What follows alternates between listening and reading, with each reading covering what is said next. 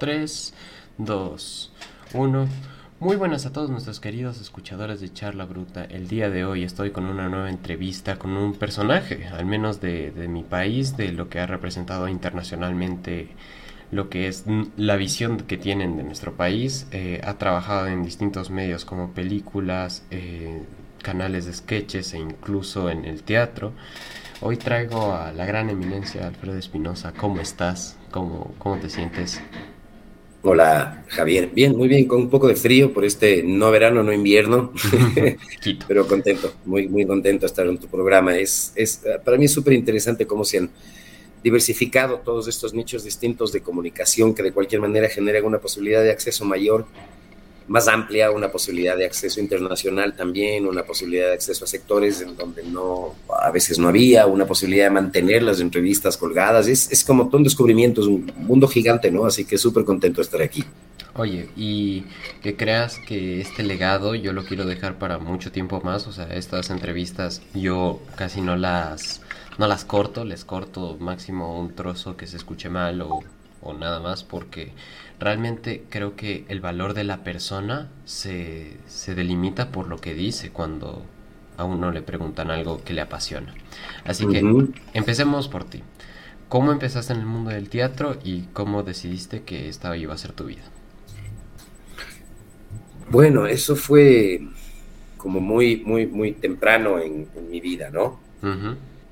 Yo siempre tuve como muy presente la necesidad de jugar como una necesidad fundamental, ciertamente de la infancia, pero con el tiempo me fui dando cuenta de que iba más allá del mero juego y de la edad. Me fui dando cuenta de que en mí, en mi personalidad, en mi forma de hacer cotidiano, esta posibilidad del juego que implica una ruptura de las leyes tradicionales, pero con el establecimiento de unas nuevas, eh, que puedes de alguna manera como determinar tú mismo, ¿no es cierto?, en eh, un ejercicio de diálogo con los demás, te ofrecía unas posibilidades, un, mundo extremadamente interesante para desarrollar ah, una multiplicidad de actividades que además en la vida cotidiana es difícil desarrollar. En la vida cotidiana estás impelido a estudiar y para estudiar tienes que apagar la televisión, tienes que apagar la música, tienes que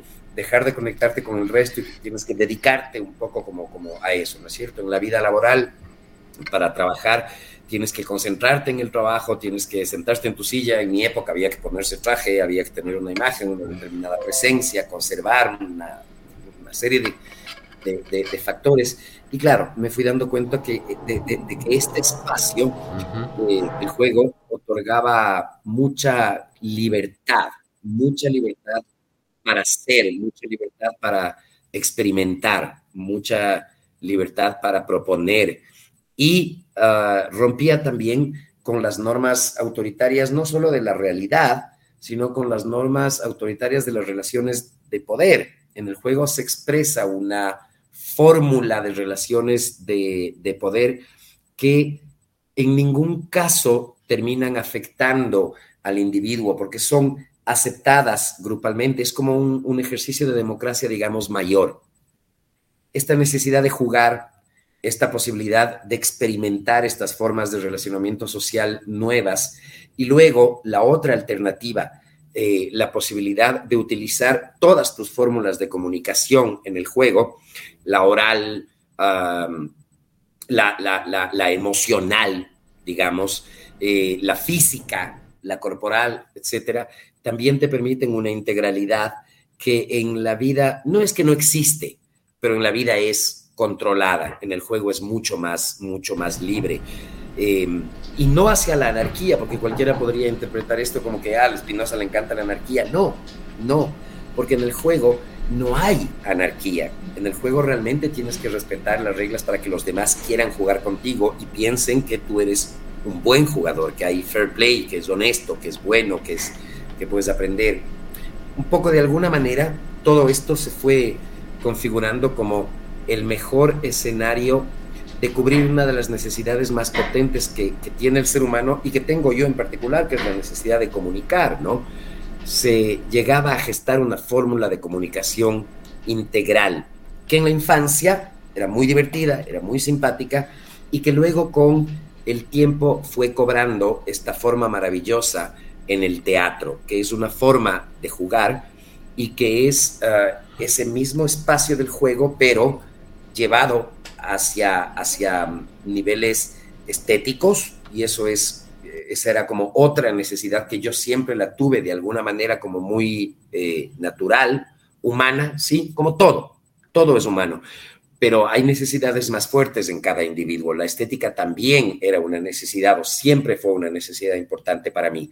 En ese sentido, en ese espacio del teatro terminaron confabulando todas estas necesidades mías de los distintos niveles y ámbitos de socialización, de comunicación, de trabajo, de diversión, y se prefiguró la posibilidad de ser feliz en el ejercicio del juego teatral, ¿no? Básicamente pero sí, muy, muy, en rasgos chiquitos.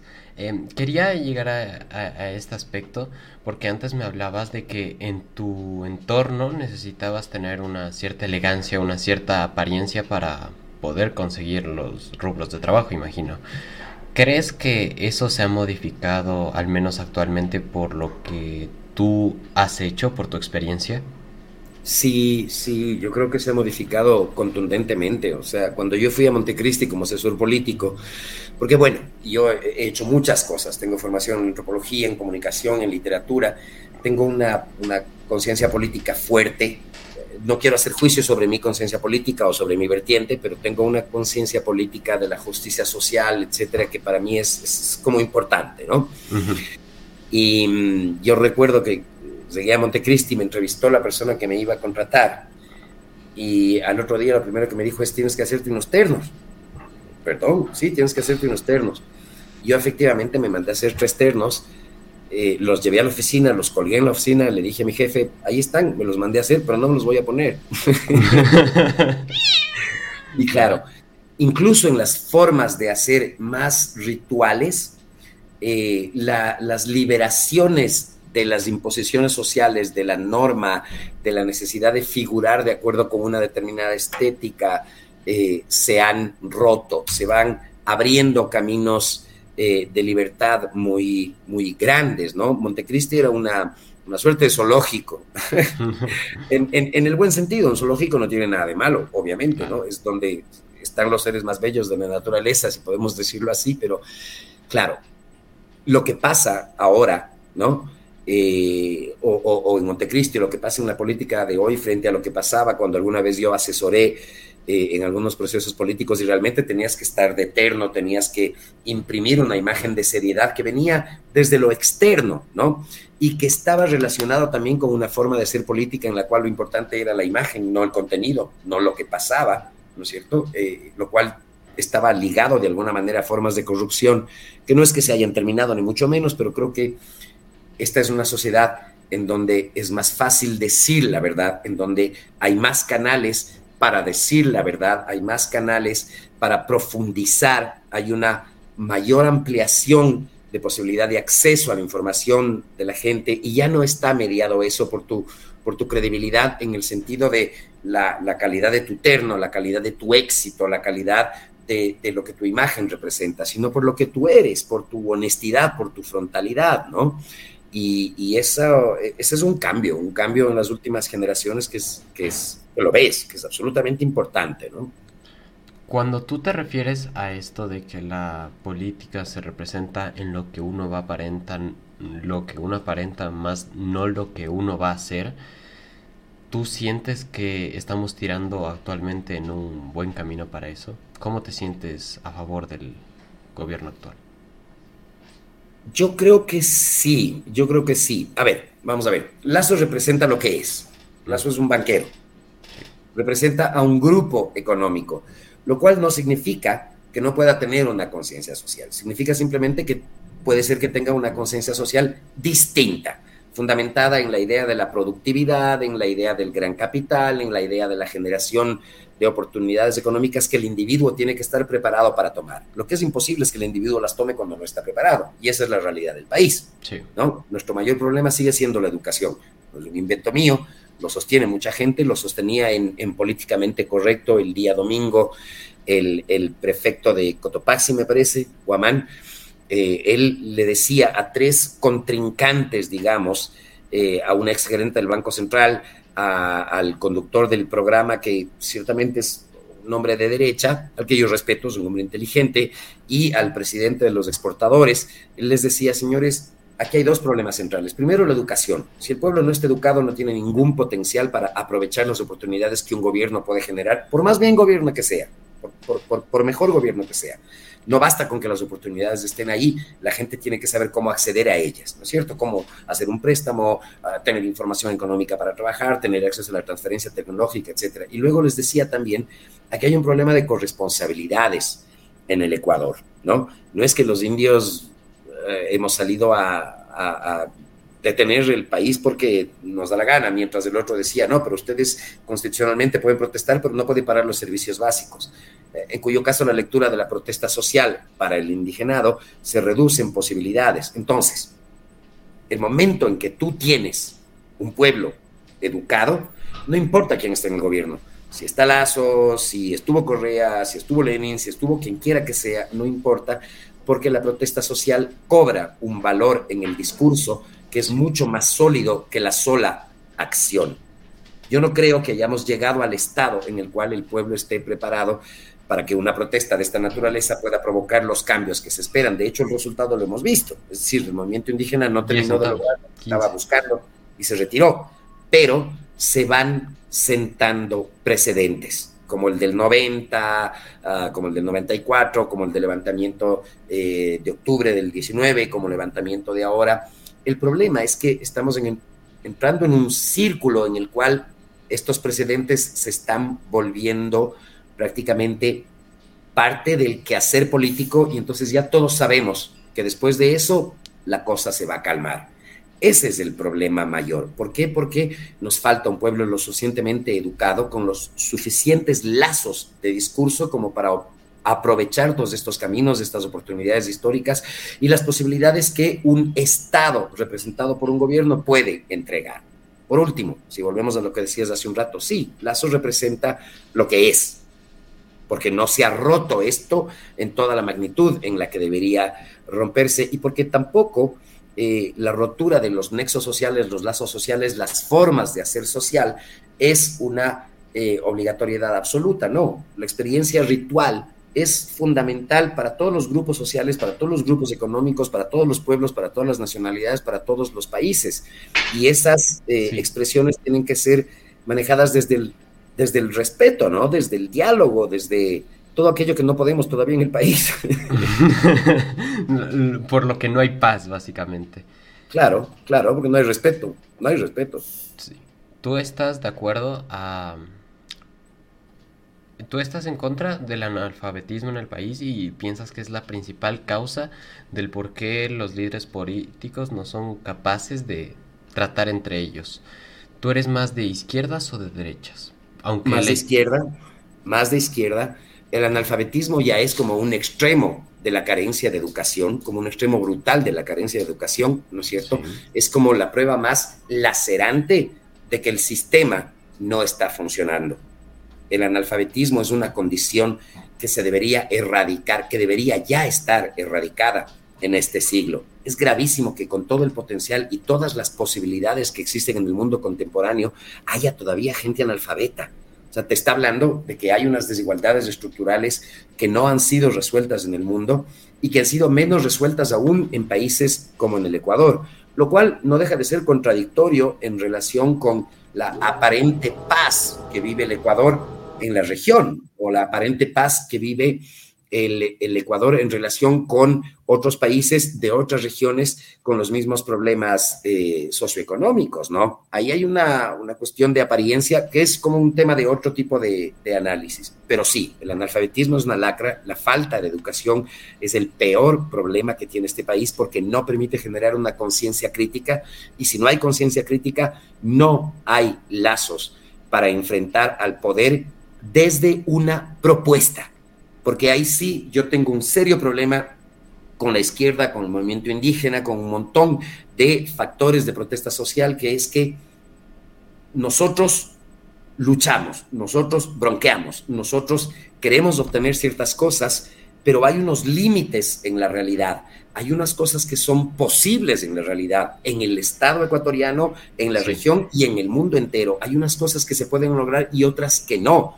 Entonces, la vaina no es solamente salir a las casas a tirar piedras, sino hacer propuestas. Y la propuesta es, queremos felicidad y queremos comida y queremos paz para todos, pero no basta.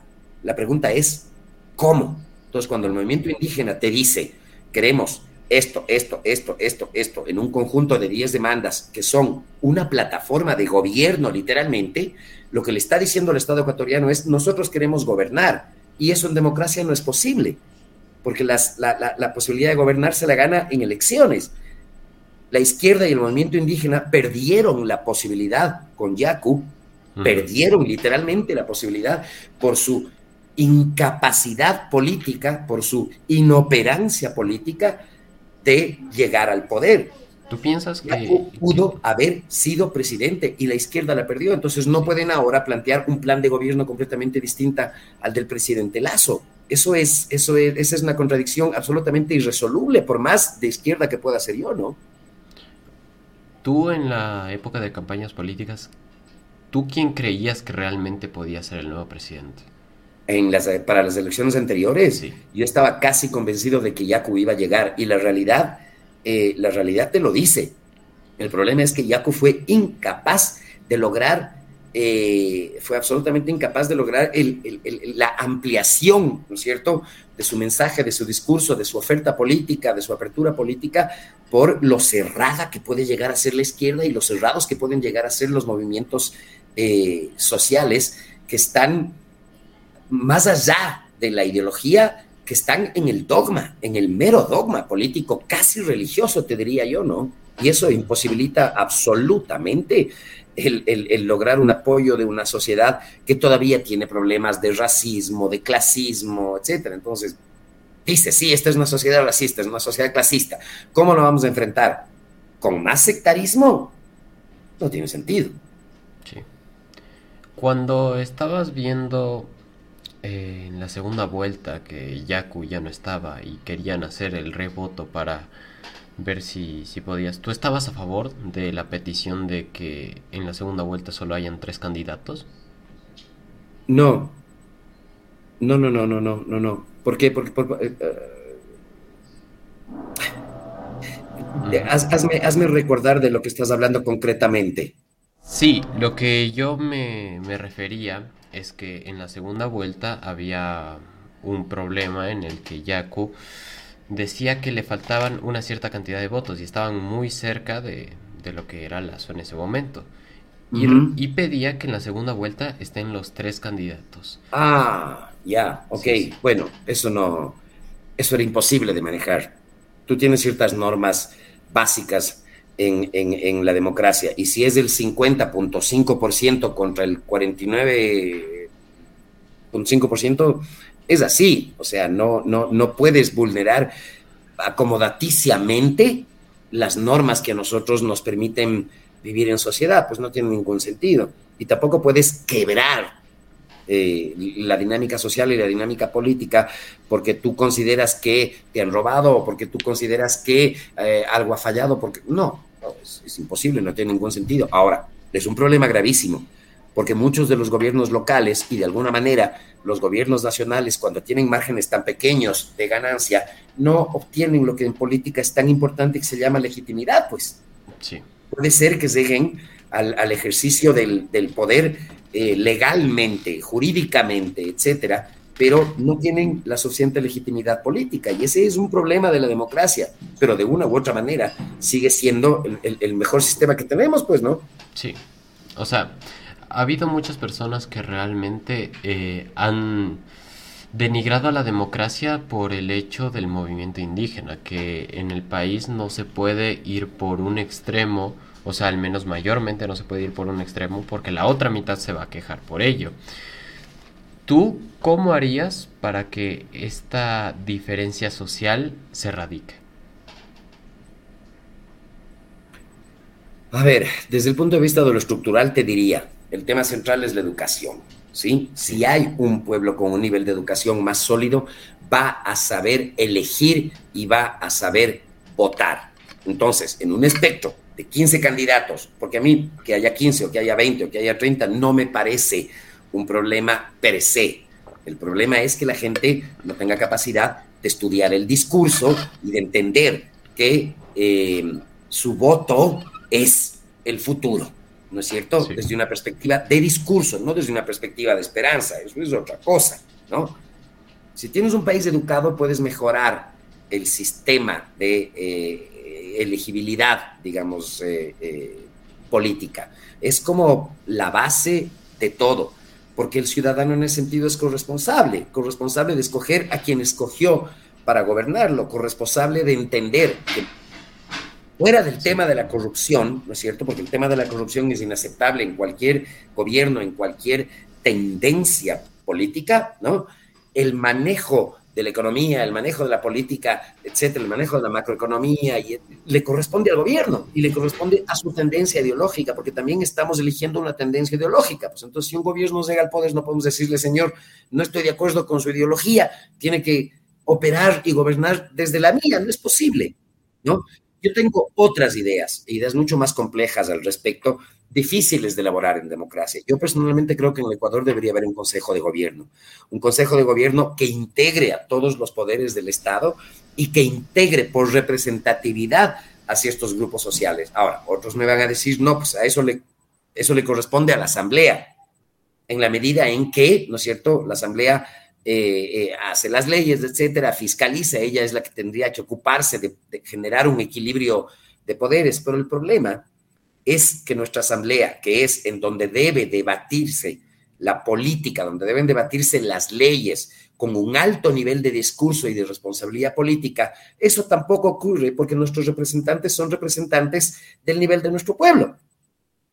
Y nuestro pueblo es un pueblo que lo que hace es escoger a representantes con los cuales se vincula desde el punto de vista del, discurso, pero sobre todo desde, el punto de vista emocional. Aquí la política se maneja de una manera emocional todavía, ¿no? Entonces, si tengo 20 candidatos y de ahí hay uno que es bueno, cuando tengamos capacidad de elección, capacidad de discurso, probablemente podamos escoger a ese candidato que es bueno y que es sólido. ¿Tú crees mucho en la imagen que da una persona para llegar a conseguir votos. Por ejemplo, eh, pongamos a Dalá Bucaram en su tiempo. El tipo era un showman. El tipo se vendía en conciertos, se vendía en helicóptero, venía como a salvar a los pobres. ¿Tú crees que estas técnicas del gobierno se han sutilizado para que no sea tan evidente, pero aún así solo para encajar en algunos grupos sociales? El carisma es fundamental el carisma es fundamental. La política inevitablemente tiene un carácter emocional y a todos la imagen del candidato, su discurso, su capacidad, su, su, su, su, fuerza, su dramatismo, su sentido narrativo, lo que quiera que sea, a todos nos va a influir. A todos. No es que nosotros estamos absolutamente exentos y no, y, no nos vamos a, y, y somos absolutamente lógicos y absolutamente racionales. Y no, te digo honestamente, es lo que sucedió con Correa yo fui parte del 80% de la gente que apoyó a Correa cuando, cuando llegó a la presidencia, pero sin apoyarlo, o sea, no por apoyarlo a él, sino por apoyar a un proyecto político, un proyecto político en el cual estaba metido prácticamente el 80% del país. Y estaban los indios, y estaban los trabajadores, y estaban los sindicatos, y estaba la izquierda, y estaba todo el mundo. ¿Crees que fue una decisión buena haber votado por él a la larga? Yo creo que fue una decisión terrible. En todo caso, me habría habrías podido ser una muy buena decisión si Correa se quedaba un periodo, culminaba el tema de la, de la constitución, eh, culminaba sus primeros años de gobierno en donde se realizaron algunas cosas más o menos eh, interesantes, más o menos sólidas, algunas transformaciones a nivel de principios, etcétera, y se iba. Pero el problema es cuando empezó a eternizarse en el poder, pues el rato en que empezó a eternizarse y a confundirse la imagen de Correa con la imagen del Estado, eh, la cosa se salió absolutamente de control, ¿no? Pero sí, ciertamente, o sea, en respuesta a tu pregunta, sí, el tema emocional incide en la política. Ahora, ¿cómo haces que la incidencia del tema emocional sea menor? siempre voy a volver a lo mismo, porque has generado una mayor capacidad crítica en el ciudadano. Cuando crees que la gente llega al poder y se mantiene ahí, se corrompe, se vuelve corrupta por mantenerse en el poder? Ese es un tema extremadamente complejo. Hay autores, hay autores políticos, eh, hay autores filosóficos que te dicen que sí. Sí. Autores filosóficos además muy relacionados a la cuestión del estudio de la psicología y te dicen que un carácter que busca el poder por principio, por, alguna predeterminación de carácter, efectivamente, eh, es una persona ah, que corre el riesgo de creer rápidamente en el ejercicio del poder que sus convicciones son casi dogmas de fe. Hay gente que sostiene eso y yo no, no puedo rebatirlo, no puedo rebatirlo porque es algo que lo he visto en el ejercicio de nuestra política en muchos de los últimos presidentes. Llegan al poder y se transforman, llegan al poder y se convierten en el poder, llegan al poder y pierden la noción de que el poder esencialmente es servicio. Ojalá algún día podamos escoger a un presidente que tenga como máxima de operación política esta idea de que el poder es servicio servicio a la comunidad, servicio al grueso de la población de un país, servicio a la idea de nación, servicio a la idea de progreso solidario, recíproco, con derechos, con respeto. Ojalá algún día podamos elegir a una persona a la que no se le trastorne la idea del poder en cuanto llegue al cargo. Cuando hablamos de servicio, y cuando hablamos de revolución, no ciudadana, pero eh, me refiero al aspecto de progresar como una sociedad. ¿Quién crees que ha sido el presidente al menos moderno, o sea, desde los 80 hasta ahora, que medianamente ha hecho más por el país? Uf. Yo te diría que Borja es el menos nocivo, a mi juicio creo que fue el presidente menos nocivo, creo que logró algunas cosas interesantes. Em, te diría que los primeros años de gobierno de Correa fueron estupendos, fueron muy sólidos y pudieron haber sentado las bases de una transformación. Los primeros años de Correa, te hablo de tres, no más. O sea, hubo un punto después del 30S en que, eh, en que él se convirtió en el dueño del país. En ese momento todo se revolvió, todo se Al menos para él, sí. sí, sí, si me estás preguntando quiénes son los menos nocivos, te diría que, que, que, Borja en general y él en esos tres primeros años. Ahora, yo no estoy abierta y francamente en contra de Lazo. Y no lo estoy por razones muy sencillas. A ver, tomado las riendas del país después de la crisis del Correato, después de lo que sucedió durante el gobierno de Lenin, que fue descubrir todas las trafacías que habían ocurrido durante el Correato, después de la pandemia, ¿no? Y en medio de la guerra, eh, eh, es, es, una situación inenarrable y es una situación ingobernable. Y yo personalmente creo que Lazo no lo ha hecho mal.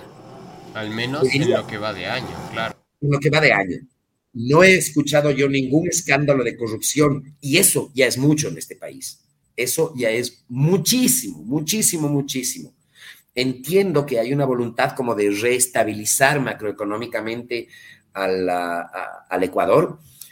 Eh, entiendo, entiendo que él sigue teniendo esta eh, comprensión que hemos tenido durante muchos años de que, el Ecuador es un país prácticamente monoexportador, ¿no es cierto? Que fundamenta su economía alrededor del, del, petróleo y que eso hay que moverlo y modificarlo.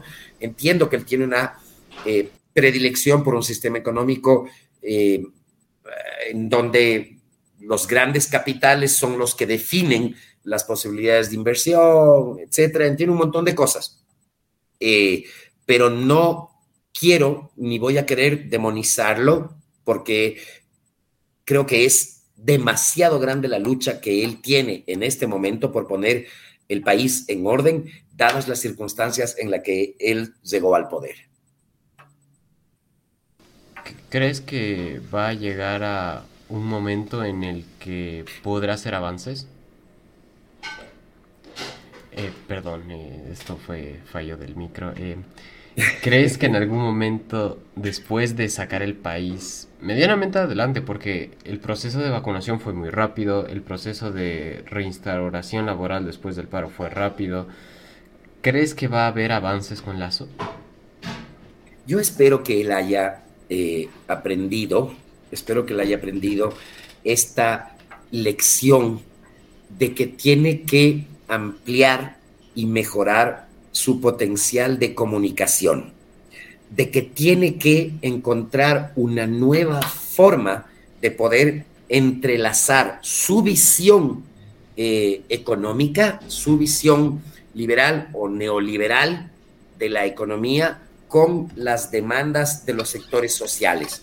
Y tiene que hacerlo bajo el, concepto que decía Guamán, que hablaba yo de la entrevista esta de Políticamente Correcto del domingo, eh, tienen que hacerlo bajo el concepto de las corresponsabilidades sociales. Pero también te digo que aunque quisiera, no podría hacerlo solo. Cuando hablamos de, corresponsabilidad entre Estado central, eh, gobiernos autónomos descentralizados en sus distintos niveles, provinciales, cantonales, parroquiales, corresponsabilidad de la gran empresa eh, privada, con responsabilidad de la mediana empresa privada, con responsabilidad de la economía popular y solidaria, estamos hablando de la corresponsabilidad de toda la nación y de todo el Estado.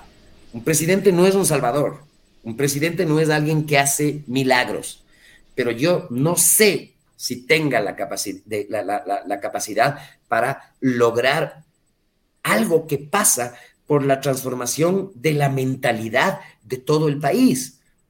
Porque no es pues que solamente los ricos, que solamente los pobres, que solamente la clase media, que solamente no. Y además es real, estamos atravesados por niveles de corrupción que van desde lo cotidiano hasta lo más elevado y hasta lo más alto. es un país difícilmente gobernable. ¿Por qué ha sido gobernable? Ese es otro tema, un tema mucho más complejo que está relacionado con patrones culturales, con factores culturales, de alguna manera con una riqueza que tiene el Ecuador, que es poderosa, que no es desdeñable, aunque sea un país pequeño y no tenga el tamaño del territorio ni de los recursos que tienen, que tienen otros, pero el Ecuador es un paraíso. Y yo siempre he creído que para manejar un paraíso se requiere de una inteligencia social, emocional, política, económica, que no todo el mundo la tiene y que no estoy seguro de si la tenga el presidente Lazo. Y no con esto estoy diciendo que sea tonto, ni mucho menos, ¿no? Pero es una riqueza que tiene que estar atravesada por una comprensión ética de la vida y por una comprensión filosófica de la vida que va mucho más allá de uno mismo mucho más allá del propio individuo. Cuando hablabas de que Lazo debe mejorar su comunicación, quería también hablar un tema contigo que ah, es controversial cuando hablamos sobre la situación sociopolítica del país. ¿Tú qué piensas sobre el periodismo, sobre la comunicación actual? Pienso que estamos volviendo, eh, viviendo un momento de transición muy complejo. Yo te decía hace un rato, ¿no? Ahorita hay, por ejemplo, en, el tema de los programas como el tuyo, por ejemplo, ¿no es cierto? Se ha ampliado enormemente el espectro de programas con grado de independencia y no necesariamente dependientes de, los grandes capitales o de los capitales medianos de la comunicación, que durante mucho tiempo estuvieron ligados a los gobiernos de turno y que de alguna manera hoy siguen ligados a los gobiernos de turno, ¿cierto? Es decir, eh, yo, Estado, yo, gobierno, le pago a usted una determinada cantidad de plata en pauta, entonces le voy a pedir unos determinados favores. Ese es uno de los problemas, por ejemplo, complejo de romper. Otro de los problemas es el tema de eh, que ha descendido la capacidad de consumo de los periódicos, ha descendido la capacidad crítica frente a los programas de televisión, somos incapaces de protestar y pedir una televisión de mejor calidad y tenemos una muy mala calidad em, de televisión. Tenemos una bronca política muy fuerte en este momento contra los medios de comunicación, eh, una bronca que fue instaurada durante la época del, del ah, correísmo, ¿no es cierto? Donde empezamos a demonizar, ah, CNN es un asco, este, Coavisa es un asco, Teleamazonas es un asco, no te estoy diciendo que no lo sean, ojo, no estoy diciendo que no lo sean, pero hubo una demonización brutal respecto de los medios de comunicación y los profesionales eh, de la comunicación, que tampoco es que ha terminado de, modificarse, ¿no?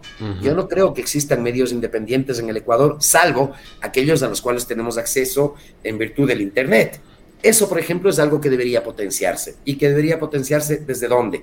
Desde un gobierno sano, desde un gobierno inteligente, desde un gobierno que quiera que se permita la comunicación, que quiera que se permita el debate hacia la construcción de consensos y de un modelo de desarrollo integral, justo y, transparente, pues básicamente, ¿no?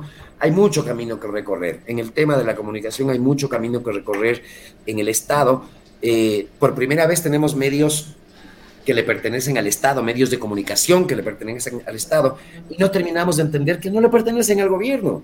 No le terminamos de entender que el canal de la Asamblea no es de la Asamblea. Podrá transmitir la Asamblea.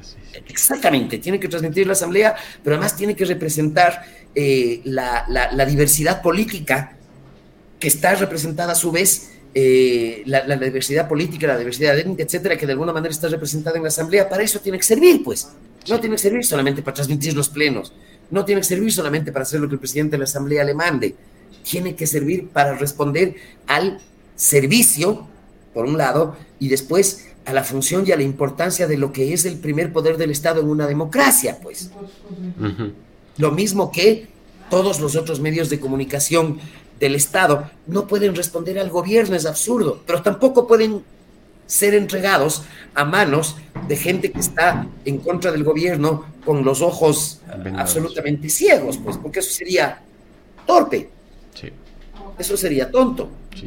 Ahí, hay, ahí, ahí, ahí hay una responsabilidad muy fuerte de los comunicadores en general, eh, que son los que se encargan de alguna forma de hacer llegar la política a los, eh, a los ciudadanos, ¿no? A mí me pareció horroroso el tratamiento que Teleamazonas le dio al movimiento indígena y a las acciones indígenas durante el paro. Me pareció monstruoso, absolutamente monstruoso. Los denigró completamente. Eso no es posible. Debería haber algún mecanismo de exigibilidad, de respuesta, de algo contra este de medios de comunicación. Pero tampoco puedes decir Teleamazonas no puede existir.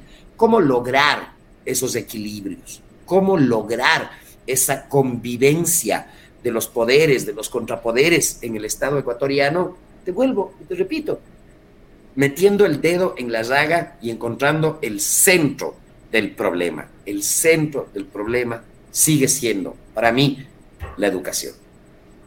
La educación creo que es una parte muy importante para ti, por lo que me mencionas, y quiero hablar un poco sobre cómo actualmente eh, se profana de que el sistema educativo está mal hecho.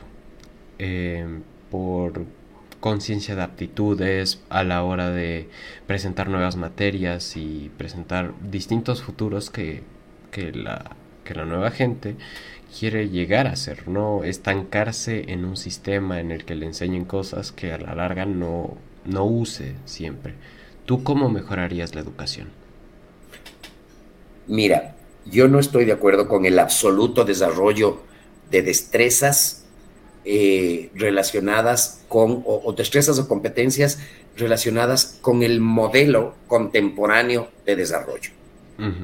Yo no creo que tenga que eliminarse todo lo que implican conocimientos relacionados con la historia, con la filosofía, con la ética, etcétera, para eh, privilegiar exclusivamente, como dicen en algunos sectores, eh, el desarrollo de la inteligencia pura, porque la inteligencia pura no existe. Yo creo que hay que tener un equilibrio entre las ciencias humanas, entre la filosofía, entre las ciencias duras, ¿cierto? Em, entre el manejo de las herramientas actuales, como la, como la Internet, como los programas de los ordenadores, etcétera. Ah, todo esto combinado. Todo esto combinado en una visión integral del ser humano, porque el ser humano es integral. Y dentro de esa integralidad están conocer la historia de tu país, está conocer la diversidad de tu país, está conocer el valor de las diferentes culturas de tu país para, en función de eso, insertarse al mundo entendiendo en qué, cómo y por qué tu país es diferente al mundo, generando un mensaje en la educación que nos dé a nosotros orgullo de ser ecuatorianos y un orgullo que se pueda mantener por siempre, que se pueda mantener en el tiempo, ¿sí? Y que nos dé una visión, una visión política de cuál es la posición del Ecuador en el entorno regional, en el entorno continental, en el entorno mundial.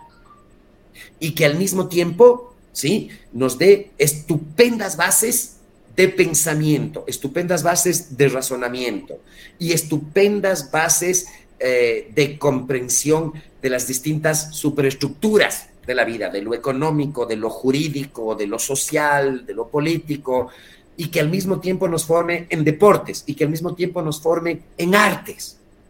Somos integrales. Los sistemas educativos en el mundo contemporáneo no pueden seguir respondiendo a dogmas políticos. Para mí va por ahí la idea de una nueva educación. Cuando hablas de la nueva educación, eh, hablas de reinsertar estilos de aprendizaje relacionados con el deporte y las artes. Para ti, ¿qué es el arte? El arte es ah, una, entre otras, una muy importante posibilidad de desarrollo emocional, de desarrollo mental, de desarrollo de la inteligencia, de desarrollo del lenguaje y de una serie de aptitudes del ser humano que aportan ah, poderosamente a la, al desarrollo del pensamiento crítico. Cuando estás atravesado por el arte, cuando estás atravesado por la estética, tienes una mirada que no es puramente económica, que no es puramente jurídica, que no es puramente política, que no simple y llanamente del interés, ¿no es cierto?, que cada una de las distintas disciplinas deposita en el ser humano como esperanza de supervivencia. El arte en ese sentido es mucho más sublime y tiene un valor y un potencial simbólico mucho más elevado que pone en cuestión todos los principios del individuo. Esa forma, esa forma tan armónica, esa forma relacionada con la belleza de poder recrear eh, eh, el mundo, de poder entender los fenómenos, es una forma extremadamente importante que equilibra todas las demás, equilibra la del pensamiento racional, equilibra la del pensamiento puramente matemático, equilibra la del pensamiento de las ciencias sociales puramente cuantitativas o puramente cualitativas, porque las traspasa a todas. ¿Y por qué las traspasa a todas? Porque potencia la posibilidad de la creación.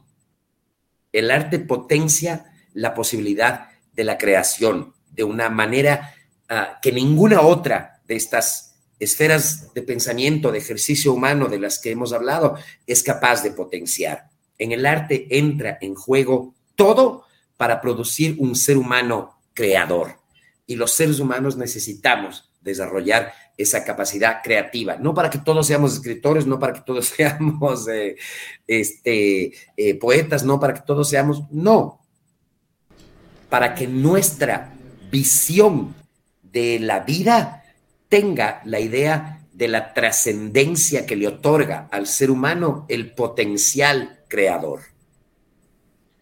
Cuando hablamos de este dialecto del alma, podríamos decirlo, ¿tú crees que se infravalora a la hora de definir a una persona? porque aunque la mayoría de personas no sepan expresarse en palabras, lo expresan con acciones y a veces esas acciones yo pienso que conllevan arte, porque si no fuera arte no las comprendiésemos. ¿Tú piensas que en algún ámbito mucho más amplio referente a lo laboral, a lo social y bueno, quizá un poco a lo, a lo profesional, ¿tú crees que el arte debe dejar de limitarse a la hora de hacer algo más?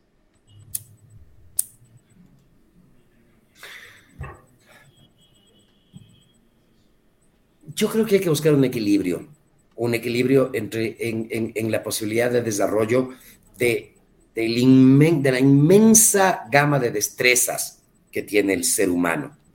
Creo que eso tiene que, eh, desde el punto de vista ya de la educación propiamente dicha, creo que tiene que ser llevado hacia una idea de educación en función de proyectos concretos en donde tú puedes vincular las distintas disciplinas y donde el ser humano tiene que experimentar todas estas distintas disciplinas. Es muy importante para el ser humano experimentar. Lo que no experimentas no lo vives.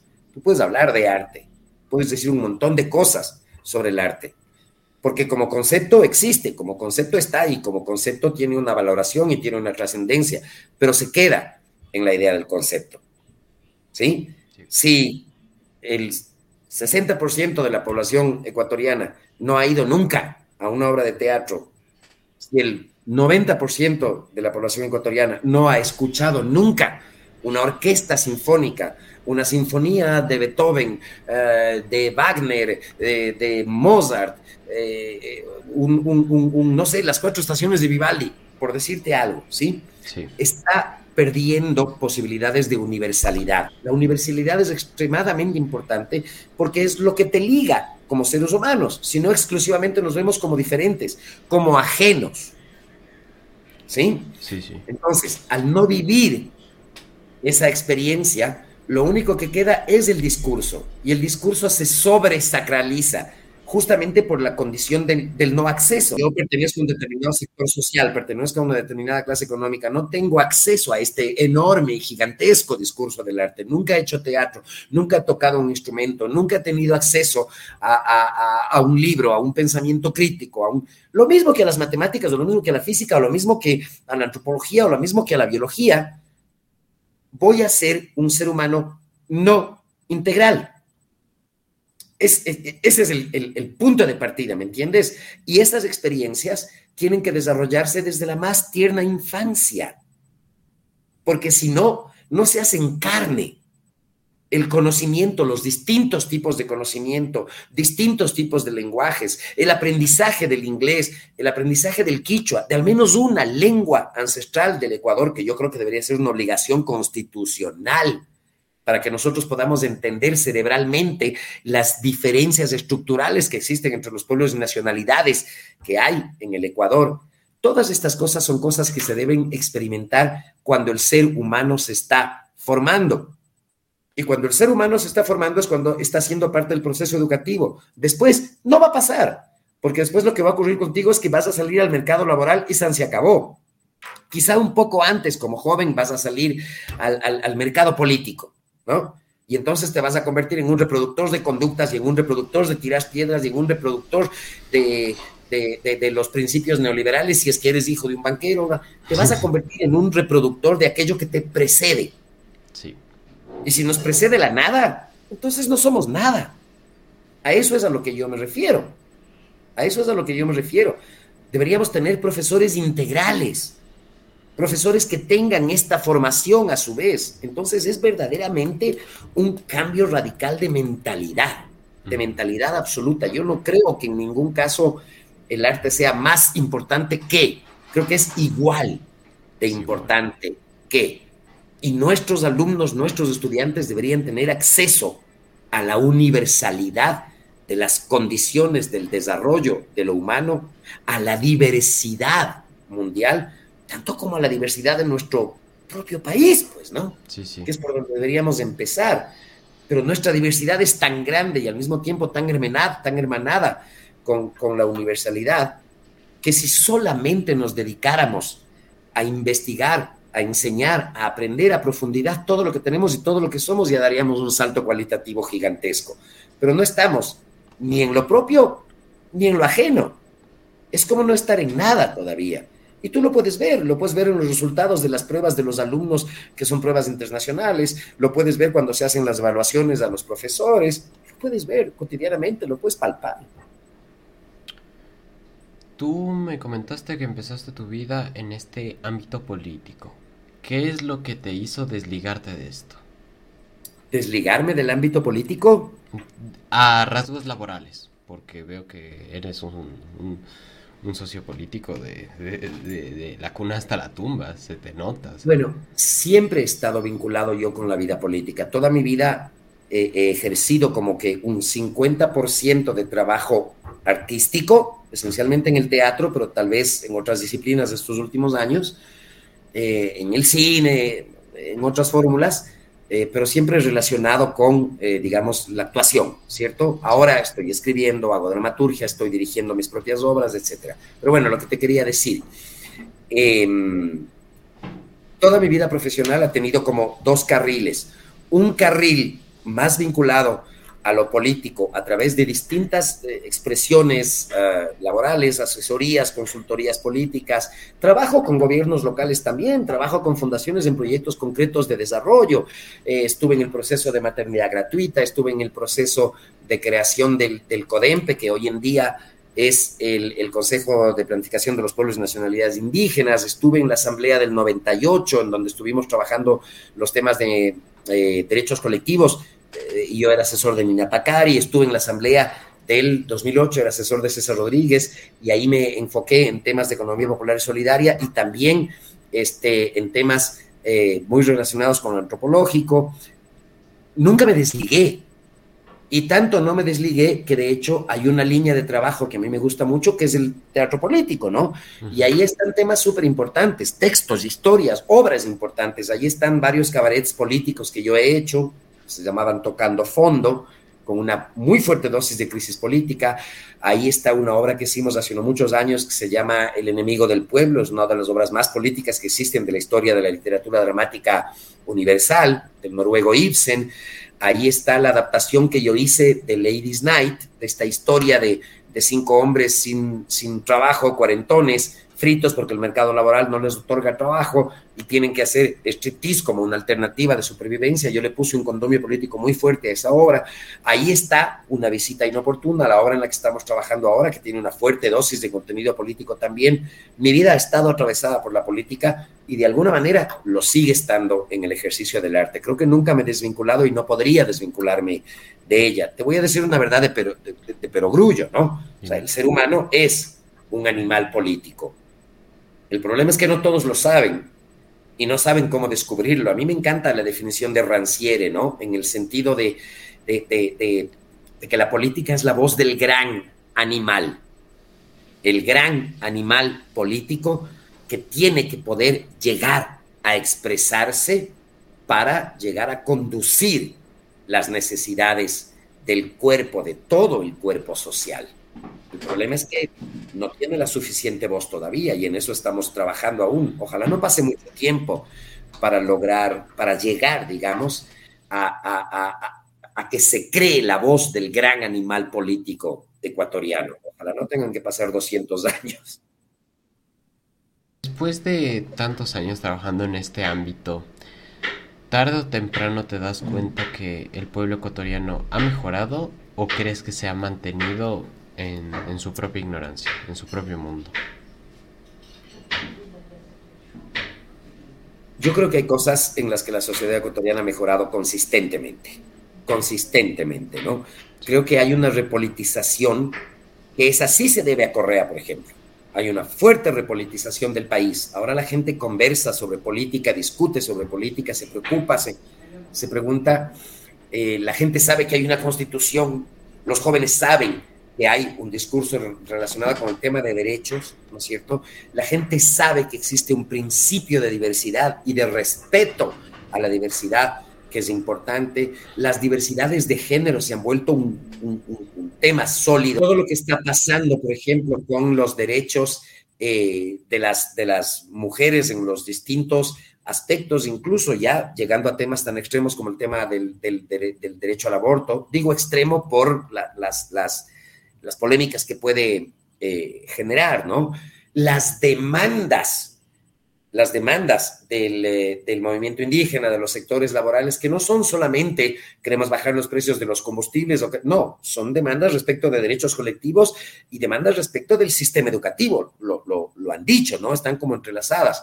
Sí, creo que hay una mucho mayor conciencia política, creo que hay una mayor participación política, creo que hay un mayor sentido de Estado, creo que hay una mayor comprensión de nación, pero creo que todavía nos falta en algunos eh, aspectos. Y entre esos aspectos es muy importante el tema del conocimiento de lo propio. Es tremendamente importante y ahí tenemos enormes lagunas. De ahí que la idea de el sentirse ecuatoriano en muchos casos no pasa de la idea de la selección de fútbol, ¿no? Hablando de este tema, Quiero hablar sobre qué opinas sobre la juventud. Ya hablamos un poco lo que es el pueblo ecuatoriano, de cómo piensa. Quiero que me hables de qué piensas tú sobre la juventud. ¿Nos estamos haciendo una sociedad más débil o quizá llegamos a sorprender en, en algunos ámbitos? No, yo creo que la juventud ha dado pasos eh, gigantescos, ¿no?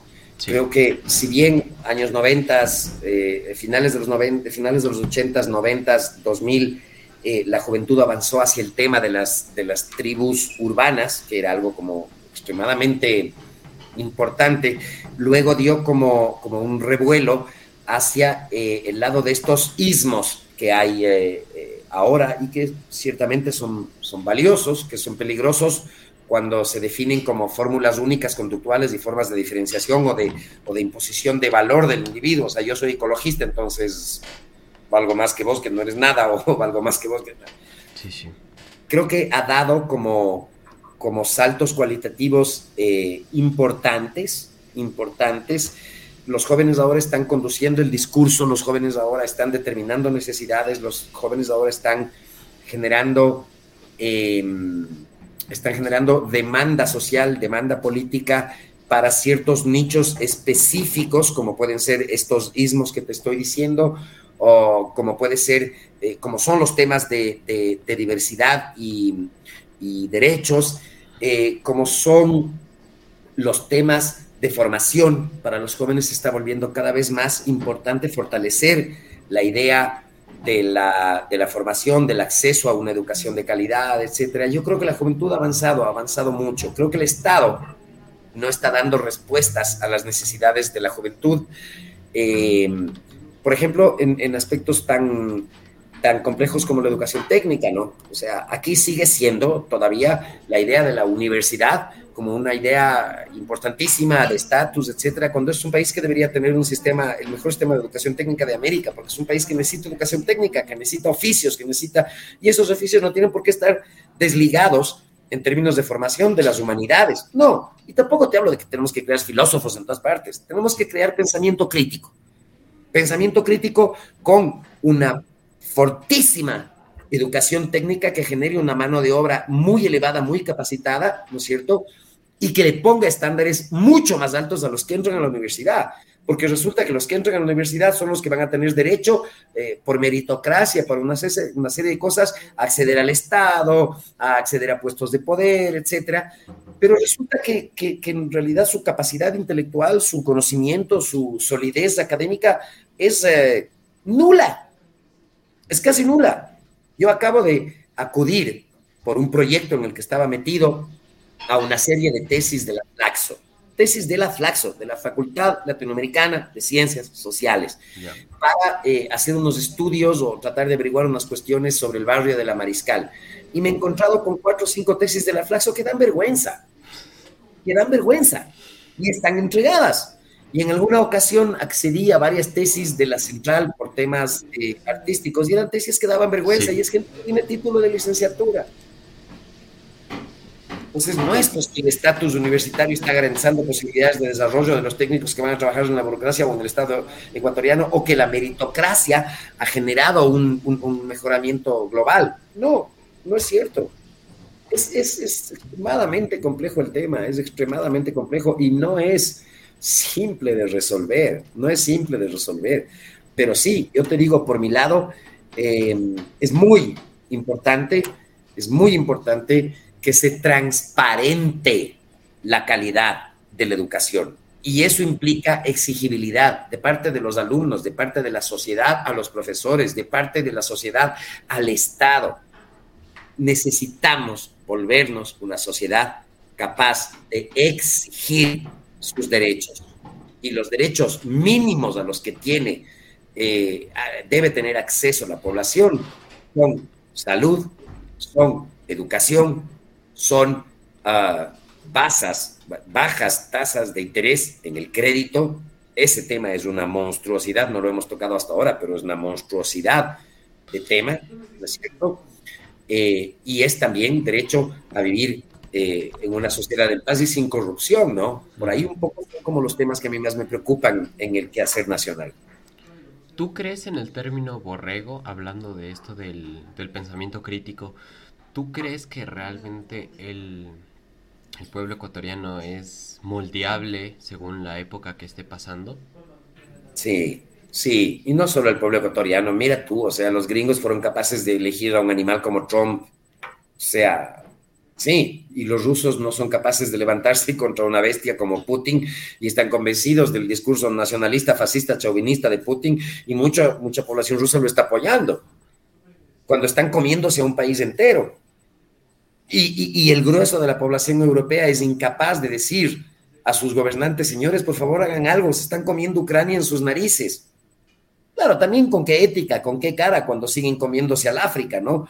Y cuando siguen y, cuando saben que siguen dependiendo de un sistema absolutamente inequitativo, de una relación que prácticamente no se ha moldeado, eh, de dependencia del tercer mundo. Eh, sí, es moldeable, como son moldeables muchos otros pueblos, muchísimos otros pueblos. Pero sí te puedo decir, por ejemplo, que el caso de una sociedad como la uruguaya, con muy alto nivel educativo, unos me van a decir, ay, es que es eh, eurocentrista tu modelo, no me importa que sea eurocentrista.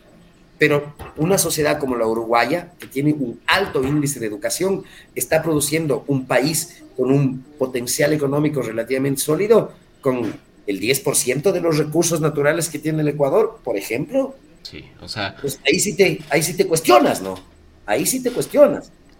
Hay muchas razones por las cuales Ecuador no llega a superar el segundo mundo, pero hablando de estas mismas sociedades, ¿tú qué opinas acerca sobre los movimientos radicalistas en los que estamos viviendo mucho actualmente? Em, vimos que Ucrania era realmente un régimen fascista, casi nazis. Eh, vimos que Rusia eh, quiere reunificar de alguna manera lo que fue. ¿Tú cómo piensas o cómo ves eh, el siguiente orden mundial? El ser humano inevitablemente va a operar por siempre en el eje del bien y del mal. Eso es inevitable. Sí es como esencial. en ese sentido, además, hay una dialéctica de ida y de vuelta eh, que se reproduce binariamente en todos los otros sistemas. O sea, no por nada seguimos hablando todavía de derecha e izquierda, por ejemplo, ¿no? Eh, seguimos eh, hablando del enfrentamiento entre aquellos grupos humanos que tienen un pensamiento religioso y aquellos que no. Seguimos hablando de no lo sé, la relación entre anarquía e institucionalidad como un eje, digamos, opuesto. Seguimos hablando todavía de la dicotomía entre liberalismo, neoliberalismo y, comunismo, qué sé yo. Hay muchos dogmas que nosotros no hemos logrado superar. Y cuando el ser humano no logra superar los dogmas, se producen estos enormes radicalismos que se ven agravados cuando tienes crisis, crisis económicas eh, internas en los países y más aún cuando tienes crisis regionales o crisis globales como la que estamos viviendo este momento, ¿no es cierto? En donde entonces hacen su aparecimiento los representantes de estos radicalismos, hacen eh, su aparecimiento con mucha más fuerza los representantes eh, de, horrendos espectros de, corrupción, como son las empresas de armas, como es el narcotráfico.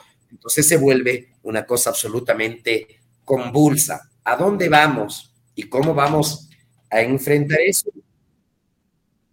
Ahí hay fórmulas que son, em, para mí, para mí, eh, absolutamente digamos, de, de, absoluta obligación. O sea, yo creo que el mundo tiene que caminar, por ejemplo, hacia la legalización de la droga.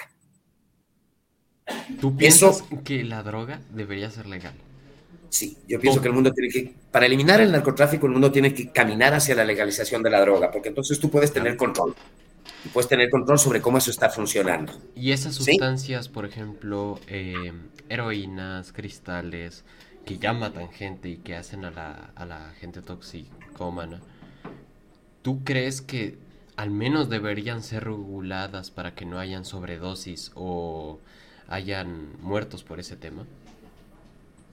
Ojo, no me malinterpretes. Cuando yo hablo de la legalización de la droga, en realidad quizá es, es, excesivo lo que dije, pero tienes que ir a un mundo de la legalización de ciertas drogas sobre las cuales puede haber un cierto control, digamos, eh, y, que, y que sean no tan brutalmente destructivas como puede ser la H, ¿me entiendes? Porque la autodestrucción está también, eh, eh, eh, es, forma parte también del carácter, del carácter humano. O sea, tú no puedes decretar el fin de los suicidios, porque el ser humano es libre de decidir cuándo terminar con su vida. Pues. Pero depende con qué razones, o sea, de una manera autodestructiva en la que podría hacerlo en base a una sustancia que es legal y que muchas personas lo vengan repitiendo o podría ser tirarse de un puente, que eso sí, lo puede hacer todo el mundo, pero no está preconcebido de hacerse. Sí, pero a lo que yo voy es a que si, el, si, si tú legalizas, por ejemplo, el uso de la marihuana, quedémonos en el uso de la marihuana, ¿cierto? El cannabis, la droga tabú más consumida. Tú empiezas a generar una conciencia, un discurso, empiezas a eliminar los miedos, empiezas a incorporarla al uso, empiezas a incorporarla a las relaciones sociales, rompes la estructura de, operación eh, del narco, incorporas un producto que, es valioso a la, a la, economía, ¿me entiendes? Y generas un flujo razonable de... No vamos a hablar en este momento de los tipos de drogas o no, no, no, no, vamos a entrar en esa discusión porque eso puede ser muy debatible, como, muy delicado. Una droga que sea casi igual de consumida que el cannabis, que es creo que la tercera droga más consumida después del tabaco y el alcohol, ¿tú piensas que una droga con este nivel de peligrosidad tan bajo puede ser legal? Debe ser, no solo puede, debe ser legal. Probablemente yo creería que el uso de la coca también debería llegar a, legalizarse en algún punto. Y habrá otras que deban ser prohibidas, aquellas que son brutalmente destructivas, ¿no es cierto? Em, pero generando niveles de diálogo y de discurso social y de acuerdos y de consensos sociales alrededor de la problemática, alrededor del derecho y alrededor del tipo de drogas que se pueden legalizar. El alcohol también es una droga, también lo es. Y está absolutamente permitida y probablemente los efectos del alcohol matan mucho más gente que los efectos de cualquier otra droga en todo el mundo y más aún en nuestro país, pero el alcohol está permitido. Es tremendamente debatible todo eso. Es tremendamente relativizable y esta es la época en donde más se relativiza y en la coyuntura política es donde más se relativiza todavía la discusión. Entonces, si no hay una discusión abierta en el propio sistema educativo, volvemos siempre a lo mismo, no hay una posibilidad de tomar una decisión política sólida respecto de ese tipo de cosas. Pero si me preguntas mi postura, sí. La droga tiene que legalizarse y eso puede generar un, enormes e importantísimas transformaciones en un montón de sentidos, en un montón de sentidos. Pueden ser muy sólidas. Acabamos de pasar una de las épocas del país quizá más desalentadoras en el aspecto carcelario. Venimos de una época en la que la gente se mata sin, discusión ni debate en la cárcel. ¿Por qué crees que se deben estas peleas y por qué crees que aún no se han controlado de la manera debida? porque las cárceles están gobernadas en este momento por el narcotráfico. Es decir, no es el grueso de la población carcelaria que está por delitos pequeños, que está por robos, que está por hurtos, que está por microtráfico, eh, que está, bueno, habrá algunos delitos mayores como violaciones o asesinatos o algunas otras cosas, pero el grueso de la población no es la culpable de esto. Ahí el narcotráfico está comandando las cárceles, está armando grupos delictivos dentro de, ya, un, espacio en donde hay una población que está pagando su pena porque ha delinquido, ¿no es cierto? Entonces está generando un doble carácter, una divergencia dentro del propio sistema penitenciario que el gobierno no puede controlar y que está, además de todo, ocupada por la corrupción en la policía y en los espacios de poder, ciertamente, pero condenar a los presos en términos de la generalidad del sistema penitenciario, porque sí, para ir hacia los extremos de de, esa gente debería ser asesinada, deberían ser limpiados, deberían desaparecer. Eso es absurdo, eso no tiene ningún, absolutamente ningún sentido, ¿no? Ninguno. Aquí hay un problema, un problema, dos problemas reales, eh, tres que están afectando el tema de las cárceles. Uno, la falta de recursos por parte del gobierno.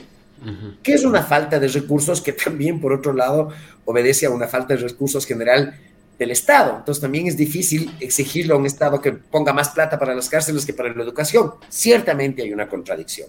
Dos, el narcotráfico.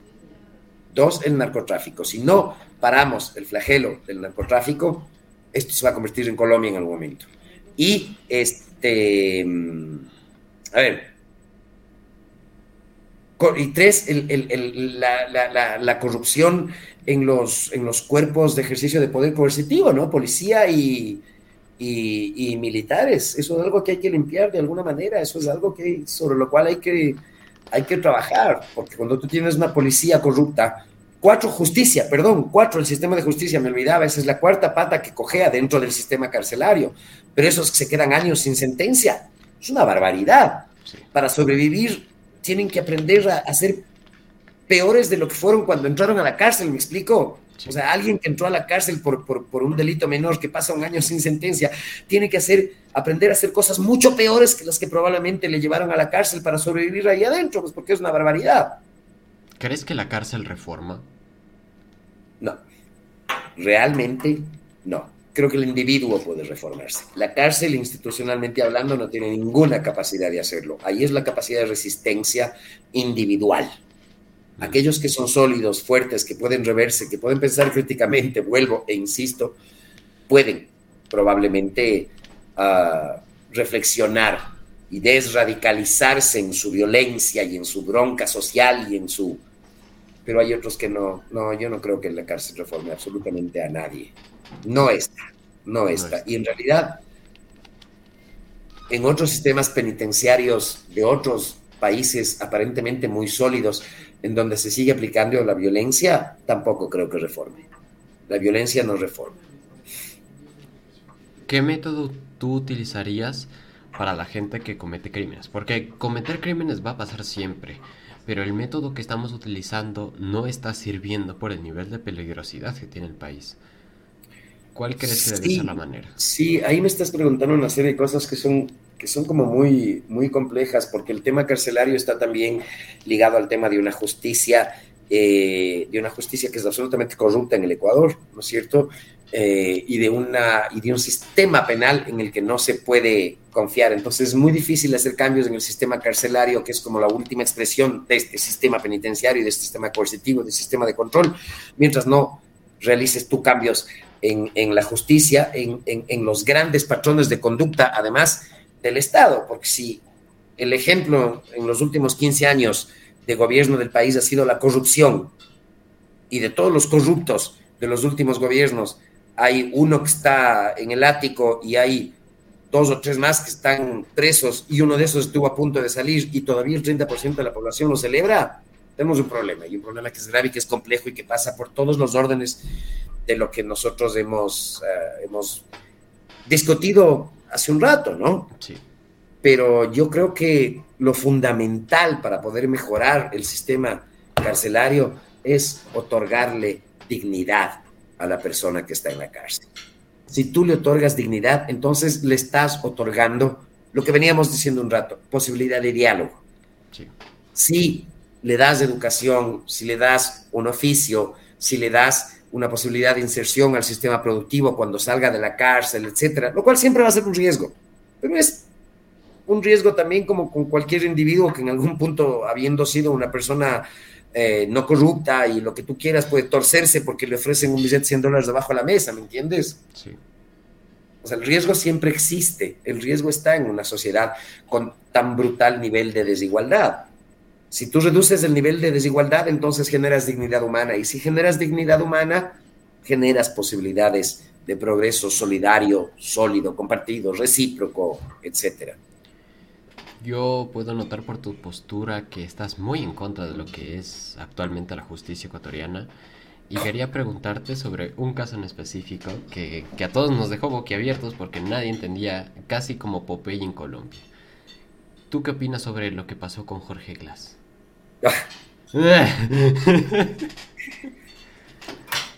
pasa lo que, lo que pasa en, un eh, sistema que está primero atravesado por la corrupción y después muy, muy, muy mal regido desde el punto de vista estructural y desde el punto de vista legal.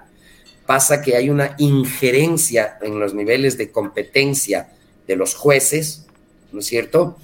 Eh, en, en aquello que ellos pueden hacer y dejar de hacer y en ah, la incidencia brutal de la corrupción a nivel individual y a nivel estructural.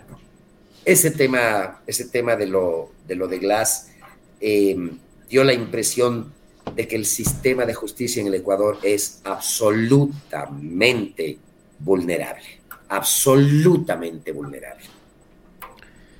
Bueno, Quería ir a la parte final de la entrevista, un poco lo que es tu vida artística, porque creo que hemos hablado ya una hora y quince de la situación del país. Me parece impresionante cómo te desenvuelves en este aspecto. O sea, es impresionante, a mí me encanta cómo, cómo estimulas esas ideas y cómo logras explicar de un punto de vista que entiende la situación, de, de alguien que vive la situación. Tú hablabas antes sobre los medios que eran fundamentados por, por el gobierno y quería preguntar qué opinas sobre estos medios libres como lo podría ser mi podcast o la comedia ácida que se presenta en Enchufe o qué opinas sobre esta libertad a la hora de, expresar algo. Hombre, yo creo que las plataformas, em, las plataformas digitales eh, son un camino. O una herramienta muy potente para poder mejorar la situación global de la que nosotros hemos estado hablando en este tiempo, ¿no? Creo que es algo que podría ser muy valioso si se lo usara de la manera adecuada, si se democratizara el, el acceso y si hubiese también un poco de control parental, digamos, mínimo, no es que hay que prohibir, hay que tener un mínimo control eh, parental para el acceso de los niños a todas estas ah, plataformas, que implicarían que esta sería una sociedad en donde los padres están más vinculados a la educación de sus hijos, pero no lo es, pues no. No, no, se nota con los años que no. Es complejo el tema, es extremadamente complejo, pero en términos generales em, yo creo que es bien importante lo que está pasando. Mira tú, el tema de la educación a través del Internet, eh, de alguna forma, entre comillas, salvó la posibilidad de la continuidad educativa de los chicos y chicas durante la pandemia, ¿no? Pues, la herramienta es una maravilla, es una maravilla, que depende de cómo se use, esa es otra cosa. El potencial es gigantesco y los gobiernos deberían invertir, realmente deberían invertir en generar ese potencial y además también en educar a la gente en estas nuevas fórmulas y tecnologías eh, de, la, de la comunicación porque todos los seres humanos, todos los seres humanos inevitablemente deberíamos empezar a estar de alguna manera integrados, ¿no es cierto? Generar factores de control para que el, el grueso de los usuarios no se vayan hacia cosas de mala calidad, hacia la pornografía, hacia que no estoy condenando por principio, ¿me entiendes? Pero generar, generar las posibilidades de que el ser humano vaya por cuenta propia a una búsqueda de contenidos sólidos y de vez en cuando a un contenido en joda, ¿me entiendes? Sí. De tipo que sea. Porque la joda es importante, el poder liberarnos de todo esto es importante. La joda es importante, ya me Claro, es importantísimo. es fundamental, ¿no? en sus diversas facetas. Eh, eso pasa también por el tema de generar un eh, sistema educativo que le otorgue más destrezas, más inteligencia, mayor poética, mayor sensibilidad, ah, mayor capacidad de pensamiento crítico al individuo. Ahora, desde el punto de vista de la comunicación, que es otra cosa que tú preguntabas, eh, sí, el acceso a, que la, a que mayor cantidad de gente pueda expresarse, porque tradicionalmente el acceso a los medios de comunicación estaba restringido a un pequeñísimo número de periodistas y hoy en día muchos más, muchos más pueden ejercer formas de periodismo, tal vez no las, las eh, formas de periodismo académicas, digámoslo así, ¿no? Pero sí las formas de la comunicación. Si lo académico les pertenece a los académicos, la comunicación le pertenece a todo el mundo, a todo el planeta. Y si es que hay un grupo de gente que quiere seguirte a vos, está en derecho de seguirte a vos. Y tú estás haciendo un buen trabajo. También habrá un montón de idiotas que hagan un mal trabajo, pero eso es parte de la libertad del ser humano. Ahora, si un Estado le otorga las herramientas necesarias a los individuos para escoger, ya el problema es meramente individual, meramente individual. Pero el potencial que tiene esto es un potencial gigantesco, ¿no? Es un potencial absolutamente transformador. Bueno, Alfredo, hemos llegado a la parte final de la entrevista y esta es algo que le pregunto a todos mis entrevistados. Dime algún libro, película o álbum o, lo que sea que te haya servido a ti como persona. No, no como político, no como actor, como persona. ¿Qué te ha ayudado a ti? Un libro que me haya podido, un libro, película o algo así que me haya servido a mí como persona. Sí. Mucho, te puedo mencionar muchas cosas. Em, IQ 84, por ejemplo, de Murakami, a mí me, me cambió la vida, ¿no? Me cambió la vida desde la concepción de, la estética global, por decirte algo, ¿sí? La quinta sinfonía de Beethoven, desde que la conocí, me cambió la existencia. Es una fórmula musical a la que yo regreso cada cierto tiempo porque me modifica y me limpia el espíritu, ¿no? Eh, teatralmente hablando, por ejemplo, no, cinematográficamente hablando. A, mí, eh, Dersu Uzala es una película que me cambió la vida, ¿no? La historia del viejo cazador, de un hombre que se enfrentaba contra un oso en la nieve y bueno, una serie de cosas más, es algo que me provocó un ejercicio de sensibilidad y de conciencia eh, enorme, muy grande, ¿no? Hay un montón de cosas, un montón de obras y de, y de productos culturales y artísticos que me han cambiado la vida, ¿no? a mí la primera visita a Ingapirca, hablando de patrimonio, porque es una forma estética y una forma artística también, ¿no?